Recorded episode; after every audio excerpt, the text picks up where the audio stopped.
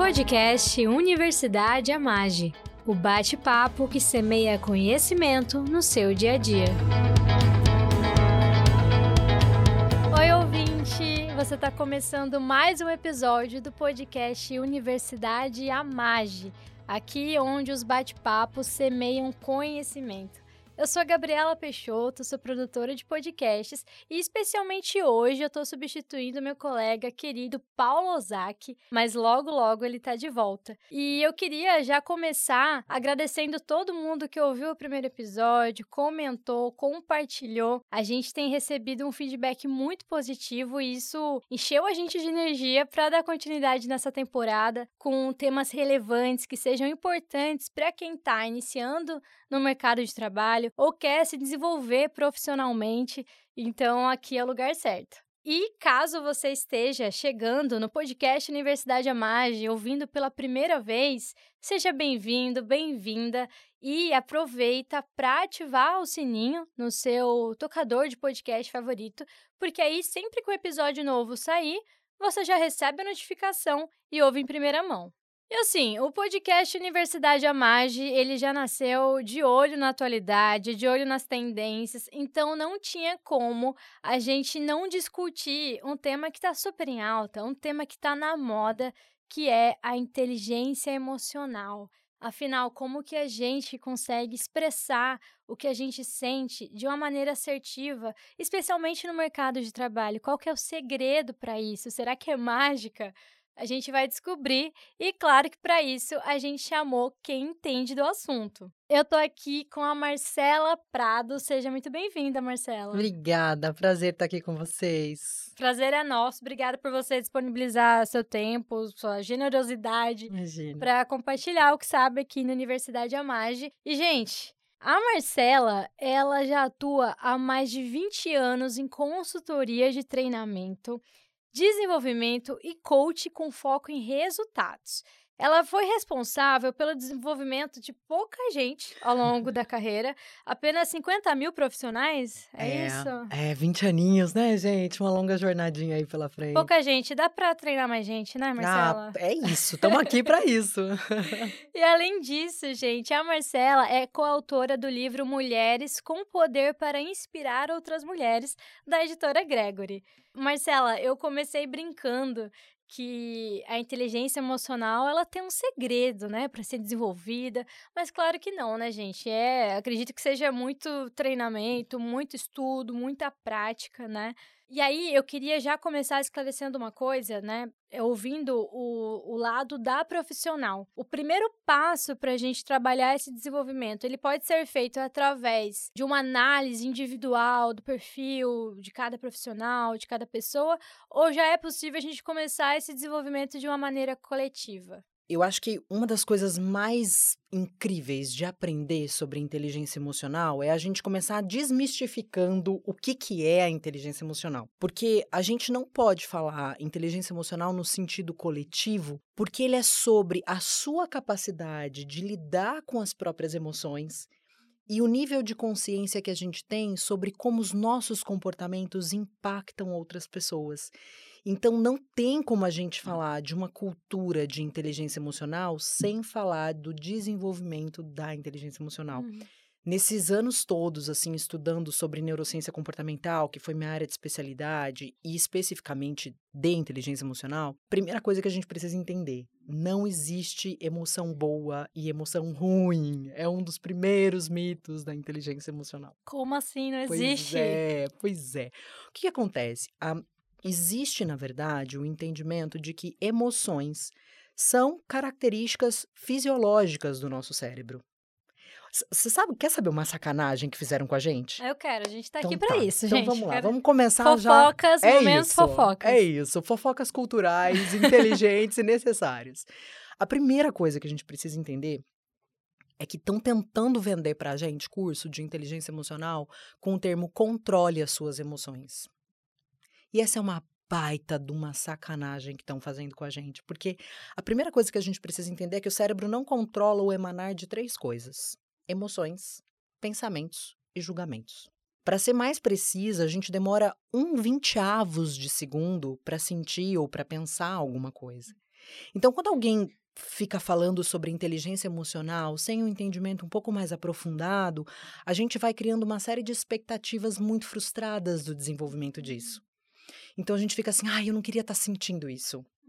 Eu não queria estar tá pensando isso. Sendo que, na verdade, dependendo da tua história de vida, da bagagem emocional que você adquiriu, você vai sentir, você vai pensar e você vai julgar. Tá, aí você deve estar tá perguntando, tá, mas então como é que a gente brinca disso? A primeira coisa é entender que o que a gente vai fazer é desenvolver habilidades e competências que, no intervalo de tempo entre o emanar dessas emoções e a gente ter as nossas atitudes, a gente desenvolve competências para não deixar os nossos atos serem impulsionados hum. pelas emoções de forma primitiva. Então a gente pode dizer que a emoção ela vai acontecer, vai. ela vai ser incontrolável, mas o que faz diferença é a maneira que a gente lida com isso. É Perfeito. como a gente se comporta baseado na emoção que a gente sente. Exatamente isso. É como se a gente aumentasse o nosso arsenal interno de como lidar com as coisas que acontecem uhum. na nossa uhum. vida. Isso é o desenvolvimento da inteligência emocional na prática, entendeu? Gente, complexo. É muito. Então, gente, fica aí a resposta. Tem que ser no individual, não tem, tem. como. Tem que começar. O primeiro passo é essa, esse desenvolvimento pessoal para depois tratar o coletivo. Total. A gente pode dizer isso. Pode, né? com certeza. E Marcela, você comentou que a inteligência emocional tem ficado muito popular, né? É um tema que vem sendo bem debatido. Mas ouvindo você falar, é engraçado que, é, na minha visão, são tópicos que já são antigos. Esse desenvolvimento, esse olhar, como a gente se comporta, são coisas que já são discutidas é, há bastante tempo. Não é à toa que você já tem aí duas décadas de experiência né, nessa área. Mas o termo mesmo, inteligência emocional, eu ouço falar com, com mais é, profundidade nos últimos anos. A gente vê na internet, a gente vê os cursos que você citou. É, por que, que você acha que aconteceu essa popularização desse termo? Eu acho que a gente tem uma grande transformação de mundo, né? Nós temos um acrônimo que antigamente dizia que o mundo era VUCA, né? Volátil, incerto, complexo e ambíguo. E aí, depois da pandemia, ele vira BANI, que é frágil, ansioso, não linear. Então, a gente sai. Eu brinco, né? A gente já estava complicado o negócio, parece que ficou ainda mais. É, o comportamento humano ele sempre foi um cuidado necessário, mas a gente estava vivendo num mundo onde as coisas demoravam muito tempo para mudar. Então, o que, que acontece? O desenvolvimento das competências técnicas num mundo que mudava muito pouco era muito mais decisivo para que a gente conseguisse ter êxito e ter sucesso do que qualquer outro, outra habilidade necessária. Aí a gente começa a entrar num mundo que ele muda muito rápido, que ele exige que a gente se desapegue de modelos que não funcionam mais. Hoje a gente tem na China é, empresas que revêem seu modelo de negócio a cada quatro horas. Então, isso era algo inimaginável. Então, o que, que foi começando a ficar muito inevitável? É perceber que as pessoas que têm uma condição de lidar melhor com essas coisas complexas do mundo corporativo, com essas mudanças de mundo, começa a ser mais decisivo. E aí vocês já devem ter escutado frases do tipo: as pessoas são contratadas pelas suas competências técnicas, uhum. mas promovidas ou demitidas pelos seus comportamentos. Então a gente começa a ter evidências cada vez mais objetivas, com pesquisas mesmo, de que a, a questão comportamental das pessoas passa a ser um fator muito mais decisivo, não só de sucesso, mas como de felicidade, como de inclusive saúde. Existem inúmeras assim, pesquisas que mostram que a saúde melhora quando você desenvolve essas competências. São as famosas doenças psicossomáticas, uhum. né? Então, quando a gente não lida com as nossas emoções de uma forma saudável, elas podem sim afetar o corpo físico. Tem até um documentário muito interessante que chama Wisdom of Trauma, a sabedoria do trauma, que ele mostra que pessoas que estiveram em um grupo de apoio, uh, pessoas que tiveram câncer, que tinham um grupo de apoio que cuidasse das suas emoções, tinham uma recuperação mais rápida. Olha só. Então, começa a ficar, sabe? Sabe quando começa a ficar inevitável, cara, não dá mais para não olhar para isso? E a pandemia fez isso de uma forma ainda mais intensificada, né? É esse ponto que eu ia entrar, né? Foi é, uma fase, um período que, por mais que o profissional tivesse as maiores habilidades e o maior preparo técnico, mas eu acho que ninguém estava pronto para lidar com o que aconteceu. Exatamente. E aí, como que foi isso para quem tá do seu lado, né? Que Sim. é de desenvolver essas pessoas, de falar, gente, calma, Sim. vai dar tudo certo, é. sendo que às vezes nem pessoalmente a gente tá preparado, né? Como que foi esse período? Fiquei curiosa agora. É, eu, eu diria que em termos de de olhar para isso, não poderia ter sido melhor. Parece meio contraditório ou paradoxal. Uhum. Óbvio, gente, fica aqui todo o meu sentimento por todas as uhum. perdas e tudo mais, mas eu acho que a pandemia, ela fez com que o mundo corporativo percebesse, de uma forma geral, que não dá para separar a vida pessoal de vida profissional. Acho que ficou inevitável olhar para isso dessa forma, uhum. sabe? A sua vida, o seu trabalho, a sua casa, a sua família, estava tudo no mesmo lugar. Então, coisas que a gente, pela rotina do trabalho, a gente conseguia fingir que não existia. Sabe assim? Uhum. Eu tô com um problema em casa, mas, cara, quer saber? Eu vou sair cedo de casa pro trabalho. Não tenho que olhar para isso. E agora minha casa é meu trabalho. E o que, que eu faço? Isso. Tudo, de repente, foi colocado em cima da mesa e, falar, e foi falado assim para as pessoas: cara, não dá para fugir disso. Uhum. Vamos olhar para isso. Ao mesmo tempo, no, nas relações de liderança, ficou muito claro que não dá mais só para eu cuidar de indicadores. Preciso cuidar das pessoas. Na verdade, o cuidar das pessoas significa focar na performance. Sim. Que performance é consequência. Então, se eu te falar sobre a pandemia no sentido do olhar para o comportamento, uhum. ela obrigou as pessoas a perceberem que olhar para isso é importante. E, e, são coisas que chega a ser triste que precisou, né, de, de uma situação como essa para as pessoas acelerarem um assunto que já estava aí. Sim. Já estava aí presente. Já. Gente, a gente precisa mudar, a gente precisa evoluir nisso. Já. E aí tem situações assim que aceleram, né? Exatamente. Essas circunstâncias.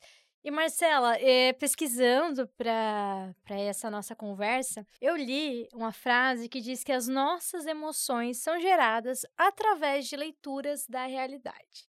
Então, o que a gente sente a gente expressa e aquilo vira uma atitude, vira um comportamento. E aí eu quero fazer a seguinte provocação. Isso significa que a gente é responsável pelo que o outro sente? Então, essa pergunta é linda. Polêmico. Muito.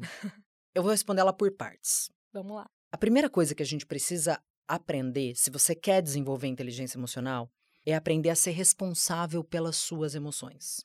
É muito comum a gente escutar frases do tipo: Nossa, meu dia tava bem, foi só Fulano chegar que deu ruim. Isso é super clássico, né? Uhum. E aí, quando eu digo para as pessoas nesse processo de desenvolvimento, gente, ninguém pode estragar seu dia.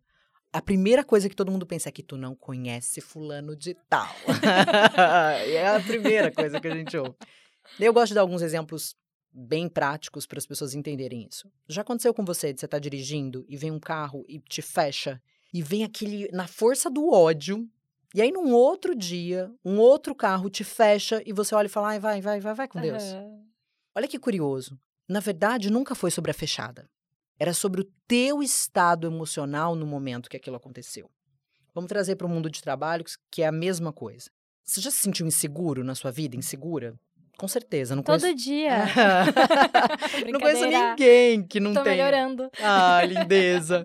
Mas assim, não existe isso. Essa, essa ideia de que tem alguém sempre foda o tempo inteiro. Isso, isso, é uma ilusão. Mas olha que interessante. Quando você está inseguro ou insegura e você participa de uma reunião, você tem certeza absoluta que tudo daquela reunião era sobre você. É. E também não está correto. O que, que acontece? As emoções não digeridas, não trabalhadas, elas interferem tu, na tua percepção, elas têm o poder, inclusive, de distorcer a realidade. Por isso que aprender a entendê-las a partir da estrutura da formação da inteligência emocional, que aí já vou fazer um spoiler para vocês, que a base da inteligência emocional é a autoconsciência. É perceber que às vezes alguém só fez uma simples pergunta. Como você se sentiu em relação àquela pergunta diz mais sobre como você está do que efetivamente o que estava acontecendo naquele momento. Uhum. Então, eu aprender a perceber que o meu estado emocional pode estar interferindo na minha percepção de realidade é decisivo uhum. para eu começar a adotar comportamentos mais apropriados. Eu costumo dizer que a mente mente. Cada vez que eu estudo sobre a neurociência, cada vez que eu me especializo mais, eu percebo quanto a mente mente. Então, o que, que acontece? Cada coisa que alguém fala ou faz, o que acontece no nosso mundo externo, ele dispara gatilhos emocionais. Hum. Então, vou te dar um exemplo. Imagina que você lá, você está insegura por algum motivo, inseguro por algum motivo. E alguém faz uma simples pergunta: Você entregou tal coisa? Você percebe que, racionalmente falando, foi apenas uma enquete. Uhum. Você conseguiu entregar sim ou não? Mas aquela insegurança faz a mente interpretar aquela pergunta sobre: será que ele não acredita que eu sou capaz de entregar? Por que, que ele está duvidando do meu trabalho? A gente entra numa defensiva, né? Exato, isso são gatilhos emocionais. Então, dependendo da história de vida que eu tive, dependendo das experiências anteriores, das minhas crenças, daquilo que eu tenho como verdade sobre mim e sobre o outro, eu vou ter uma interpretação diferente, que é o que a gente chama de lente. Né? A gente está com uhum. uma lente diferente sobre os fatos. Então, essa é uma coisa. Só que lembra que eu comentei com você que as pessoas só apertam gatilhos na gente? Uhum. Imagina por que, que relações humanas são tão complexas. Porque nós estamos o tempo inteiro um apertando os gatilhos dos uhum. outros. Então é por isso que é muito comum acontecer do tipo, não, mas eu só falei, por que, que fulano se doeu? Porque, na verdade, o gatilho seu é diferente do gatilho meu, porque depende da tua estrutura emocional, da tua história de vida. Determinadas coisas são mais sensíveis para você do que para mim. Então, a inteligência emocional, ela não só faz você limpar a sua lente, mas faz automaticamente você ser mais compassivo. Porque você consegue compreender, e essa frase, cara, ela mudou muito a minha vida. A maneira como os outros te tratam diz mais sobre como eles estão do que sobre o que você merece. Quando você entende que a maneira como a pessoa está falando com você é sobre o estado emocional dela, é sobre o preparo que ela tem, e não sobre o que você merece de verdade, você começa a criar subterfúgios emocionais que não faz você se doer o tempo inteiro por tudo que é dito. Vira um problema dela, né? Exatamente. Então, eu não tô aqui, gente, dizendo que é simples, tá? É super complexo. Mas o que eu tô mostrando são os ganhos que nós temos a partir do momento que você dedica energia e tempo para desenvolver essas competências. Então a gente pode dizer que não somos responsáveis, mas eu acho que não custa nada a gente saber se expressar também, Sim. né? Sim. Então é, é, é, muito como o outro está sentindo, como ele vai receber aquilo, porque Sim. pode estar. Tá, é, a pessoa pode estar num dia bom, pode estar num dia ruim, aquilo pode estar apertado no gatilho, pode ser que não. Isso. Mas acho que não custa a gente também ter uma comunicação, é, a dita não violenta, Sim. né? Que, a gente ouve, que é outro termo que a gente sempre Sim. ouve falar. Sim. Eu pra acho todo que... mundo viver em harmonia, né? Não custa. É, e eu acho que eu tenho um cuidado muito grande de trazer alguns temas, alguns conceitos, para evitar que as pessoas distorçam, porque, cara, inteligência emocional é um tema que está tão distorcido uhum. que eu gosto de trazer exemplos práticos para a gente evitar esse tipo de coisa. Claro. Então, respondendo de forma prática, não, você não é responsável pelo que o outro sente. Porque, como eu te falei, se a pessoa estiver insegura, ela vai estar tá mais frágil emocionalmente com algumas coisas. Então, você não é responsável por essa fragilidade. Mas, olha que interessante. A inteligência emocional faz você focar em estar tá mais preocupado com o resultado final do que a sua parte. Então, o que, que eu quero dizer com isso? Vamos supor que a gente está numa conversa e eu estou insegura e você está conversando comigo você percebeu que eu tô insegura, que eu tô tensa, que eu tô estressada, porque eu tô com um monte de coisa. Você não é responsável pelo que você sente, pelo que eu sinto. Mas, olha só que interessante. Você precisa entregar resultado junto comigo, não apesar de mim. Então, se você quer de fato tornar um ambiente mais leve e chegar mais rápido nos resultados, cuidar para como você faz as pessoas que estão ao seu redor se sintam melhor é no mínimo inteligente. É por isso que a gente chama de inteligência emocional. É você entender que você se preocupar com a forma como você fala pode te dar um pouquinho mais de trabalho numa primeira instância, mas ela te faz chegar mais rápido no resultado. Então não é sobre esforço, é sobre resultado. Já respondeu minha próxima pergunta, que era justamente sobre os resultados nos negócios, né? Eu acho que você trouxe muitos exemplos práticos pra gente Sim. Acho que todo mundo conseguiu imaginar algum momento em que é, foi engatilhado por alguma fala, ou até sentiu que, que não, não colocou bem as palavras, não usou bem as palavras, não se expressou da maneira correta em algum momento, né? E Marcela, não adianta a pessoa que tá ouvindo, tá aqui absorvendo todo esse conteúdo, tudo isso que você trouxe pra gente e não ter uma vontade realmente de começar esse desenvolvimento ou mais, não ter ferramentas, né? Porque Sim. não é, ah, beleza, eu vou me desenvolver emocionalmente, vou ser uma pessoa mais inteligente emocionalmente, agora eu vou fazer assim assado.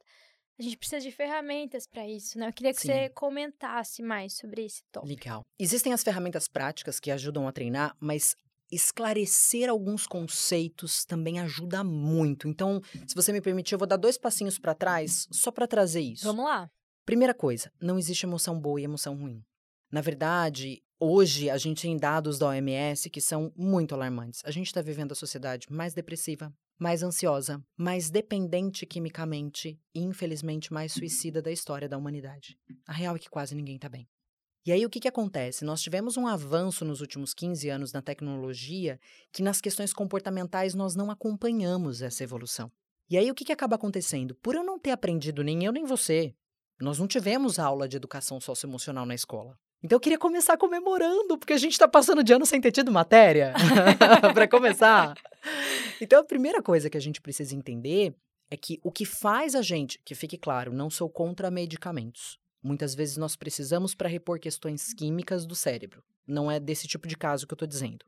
Mas nós acabamos dependendo de muitos, muitos recursos externos porque nós não desenvolvemos competência para lidar com as emoções. Então, hoje as pessoas tomam um remédio para acordar, um remédio para fazer sexo, um remédio para produzir, um remédio para dormir. Então, a gente está o tempo inteiro dependendo de recursos externos para conseguir fazer o mínimo. Uhum. Então, a primeira coisa, não tem emoção boa e emoção ruim. Toda emoção contém componentes estratégicos do cérebro. Então, olha que interessante. O medo, ele não é ruim. Ele protege. Ele te ajuda a ser cauteloso, a avaliar riscos. Qual é o problema? O fato de eu não saber lidar com o meu medo faz com que ele cresça e aí ele me paralisa. A raiva não é uma emoção ruim. Você já fez faxina com raiva? Só dá para fazer faxina com raiva, Você Já, já fez exercício físico com raiva, Brasil? Tu vira o ponte no processo. Por quê? A raiva, ela tem a força da ação. A tristeza, olha que curioso, é uma emoção que te ajuda a enxergar o passado. E a alegria ajuda o ser humano a criar tendências para copular. A gente só procria, a gente só reproduz porque existe alegria. Então, a gente precisa entender que as emoções são características fisiológicas. Então, você não vai ter como deixar de ter isso. Essa é a primeira coisa fundamental da inteligência emocional. É a gente parar de ser contra as emoções, parar de achar que elas são as vilãs. E aí, o segundo ponto é eu compreender que se eu não lidar, se eu não aprender a lidar com as emoções, a compreender as emoções, elas vão me engolir. Eu falo que tentar fingir que as coisas não estão acontecendo, que as emoções não existem, é a mesma coisa que você tentar colocar, afundar uma bola de plástico na piscina. Já tentou fazer isso? Já. O que, que acontece? É uma questão de tempo para ela explodir na sua cara. Emoções são iguais. Se você não olhar para elas e não aprender o que elas querem dizer sobre o que está acontecendo, elas vão, em algum momento, explodir na sua cara. É por isso que você tem pessoas que falam assim: ah, eu tava tudo de boa, de do nada, essa é a melhor expressão. do nada eu explodi. Não existe do nada. Era só a bolinha ali no fundo da piscina. Exatamente. Então, a primeira coisa é entender que emoções não são negativas. Elas não te tornam mais frágil. Aliás, fica aqui a dica quem nunca assistiu, ou quem já assistiu, assiste de um jeito diferente aquele filme divertidamente. Maravilhoso. É incrível. Cada Sem... fase que você assiste ele, você absorve de uma maneira diferente. Né? Exatamente. Né? E sem fazer spoiler, mas a emoção que resolve todo o problema do filme é uma emoção que geralmente as pessoas acham que elas não são tão positivas. Então, a, acredite que a emoção, ela tá dizendo para você o que precisa ser olhado naquele momento da sua vida. A segunda coisa é entender que nós somos considerados analfabetos emocionais. A gente mal sabe nomear o que a gente está sentindo. E eu falo por mim que quando eu comecei essa minha trajetória, eu lembro que me perguntaram assim: Marcelo, o que você está sentindo? Eu estou sentindo que isso está errado. Não, Marcelo, isso é pensamento. ah, eu estou sentindo que está angustiante. Tá, Marcelo, isso não é uma emoção. A angústia é, mas que isso tá angustiante, não. eu assim, nossa, então eu não sei nem fazer a primeira parte. É bem por aí. Então, a primeira coisa que a gente precisa é saber nomear as nossas emoções. A segunda coisa é entender que você é responsável pelas suas emoções, não são os outros. E que, na verdade, as pessoas estão só apertando gatilhos já existentes dentro de você. Então, que lindo. As pessoas falam assim: ai, Marcela, às vezes tem pessoas que são tão difíceis. Cara, não existem pessoas difíceis. Existem pessoas que mostram para você qual habilidade você ainda não desenvolveu. Se a gente perceber que pessoas são mestres disfarçados, qual a inteligência desse processo? É você entender o seguinte: essas pessoas elas vão te mostrar com muita clareza qual comportamento você ainda não sabe lidar. Ou, e aí eu não sei se vocês estão prontos para essa, gente, mas eu vou contar, tá? Porque tá Prepara. acabando o tempo. Muito daquilo que a gente não gosta nos outros são coisas nossas não bem elaboradas. Menina, já ouvi falar disso. É. É, eu dei uma ignorada, tentei por uma fase da minha vida tentar fingir, não, esse povo não sabe o que eles estão falando, não. Mas é real, gente. O que, que acontece? Nós somos feitos de luz e sombra. Nós temos qualidades incríveis, mas temos uma série de coisas para serem trabalhadas e dentro de nós. Precisa, né? Dessa Exato. luz e dessa sombra, né? Precisa. A nossa integralidade depende dessa dualidade. Uhum. Então, quando você começa a parar de achar que o problema está no outro e começa a olhar para si, é o primeiro elemento. Por isso que, se você for desenvolver a inteligência emocional, a base dela é a autoconsciência. Às vezes é entender que eu tô tão frustrada, não é porque alguém tá fazendo de errado, é porque eu tinha uma expectativa que as pessoas fizessem algo como eu faria. Simples assim. Com uma bagagem completamente diferente da sua, né? Exatamente, com uma história de vida diferente da sua, com, com recursos diferentes dos seus. Até porque, eu falo isso para as pessoas, fica ridículo quando eu falo, mas às vezes a gente precisa ouvir o óbvio. Você conhece alguém que acorda, se arruma, vai trabalhar e fala assim: hoje eu vou fracassar. Mas hoje vai ser para gritar chupa RH. Gente, a real é que tá todo mundo fazendo o melhor que pode com aquilo que tem. É. E às vezes um, um tem mais que o outro, e isso às vezes está no conhecimento, na, é, no recurso, né, na, nos problemas mesmo, né? As pessoas são diferentes, a gente tem é, uma diversidade até socioeconômica, Exato. de emoção, de família, do ambiente familiar que essa pessoa está inserida, é tanta coisa. Sim. Eu não sou psicóloga, não vou nem entrar nisso, mas é tanta coisa que tem ao nosso redor que difere aquilo que a gente pode fazer no momento, que é até injusto a gente ficar nessa comparação, né, com o outro, né, de, ah, mas o fulano, ele é mais calmo, ele é mais tranquilo, ele é mais good vibe. As pessoas são diferentes, né, São. E a diversidade é muito saudável. É. Ela já foi comprovada que ela é fator decisivo para a inovação. Por que, que eu estou associando a questão do olhar para o outro com a inteligência emocional? Porque o tempo inteiro, por mais que você fale, não, agora eu vou me dedicar para o desenvolvimento de inteligência emocional. Isso é muito comum acontecer. As pessoas Uhum. verem e vêm vêm falar comigo. Marcela, eu estava super bem no desenvolvimento, mas você já trabalhou com fulano? então, eu estou mostrando para vocês que isso não precisa ser um olhar dissociado. Pelo contrário. Dica: despersonifica o ranço, amores. Não vai levar nada. O que, que eu quero dizer com isso? Não, é coisa prática, não falou de técnica. Então, ao invés de falar fulano é assim, esquece fulano. Se pergunte qual é a característica de comportamento que essa pessoa tem que eu não sei lidar. Porque se você se concentrar em desenvolver competências e habilidades para lidar com essa característica de comportamento, a passagem dessa pessoa na sua vida fez algum sentido. E aí tem uma frase que para mim é muito valiosa, que é assim: se você não se curar daquilo que te feriu, você vai sangrar em cima de quem não te cortou. Então, se você não curar essas feridas emocionais, de achar que as pessoas, sei lá, não te valorizam ou não te reconhecem, isso é uma necessidade nossa. Não são os outros que devem isso para nós. É uma necessidade minha. Se eu não me curar disso, por onde eu passar, o mundo vai estar em débito comigo. E aí eu posso mudar de relacionamento, eu posso mudar de empresa, eu posso mudar de ambiente e eu vou ter as mesmas dores, porque isso é interno, não é externo. O externo só reflete isso. E aí eu acho mágico aprender sobre neurociência comportamental, e eu sou suspeita para falar, vocês já viram, né, gente? Porque eu amo muito essa área. E quando a gente foca, de novo, não na pessoa do ranço, mas no comportamento, você acaba desenvolvendo competências para lidar com essa pessoa. E a neurociência mostra isso, né? Que uma criança demora, em média, até um ano e meio, por exemplo, para aprender a abrir uma maçaneta. Mas uma vez que ela abre aquela maçaneta, ela aprende a abrir todas as portas da vida dela. Ai, que bonitinho. E a inteligência emocional tem esse poder. Uma Ah. vez que você entende que as pessoas são mestres disfarçados e elas estão te ensinando a desenvolver habilidades para lidar com comportamentos diferentes, você não aprendeu a lidar com fulano de tal. Você aprendeu a lidar com aquela com qualquer pessoa que tem aquele padrão de comportamento. Então, as coisas começam a fazer mais sentido. Você não está desenvolvendo isso porque o outro merece. Você está desenvolvendo isso porque você está se fortalecendo emocionalmente para lidar com essas adversidades que vão continuar uhum. existindo. Se você trocar de empresa, só vai mudar o nome do problema. Mas você vai ter complexos, é, situações complexas para lidar. Então, desenvolver isso eu chamo que é egoisticamente saudável. é isso, senão só muda o endereço, é né? Isso aí. Literalmente. Marcela, a gente tem muitos ouvintes que estão em cargos de liderança hoje. Então, para finalizar, eu queria que a gente é, falasse brevemente o que, que torna uma liderança emocionalmente inteligente. Fantástico. A primeira coisa é a compreensão do real papel da liderança em mundos de hoje. E eu sei porque eu já galguei os, os degraus desse processo de liderança, já assumi liderança executiva, eu sei que é mega desafiador, fica aqui meu processo de empatia, mas existe um conceito equivocado que a liderança é responsável por resultados. Não. A liderança é responsável por criar um ambiente que desenvolva, que crie espaço para que as pessoas consigam se desenvolver e elas entreguem o resultado.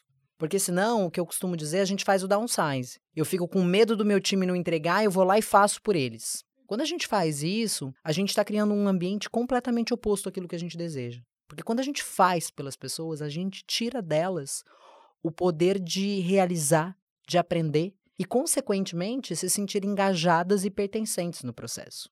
Então, a primeira coisa para que um líder consiga traduzir a inteligência emocional na prática é autoconhecimento.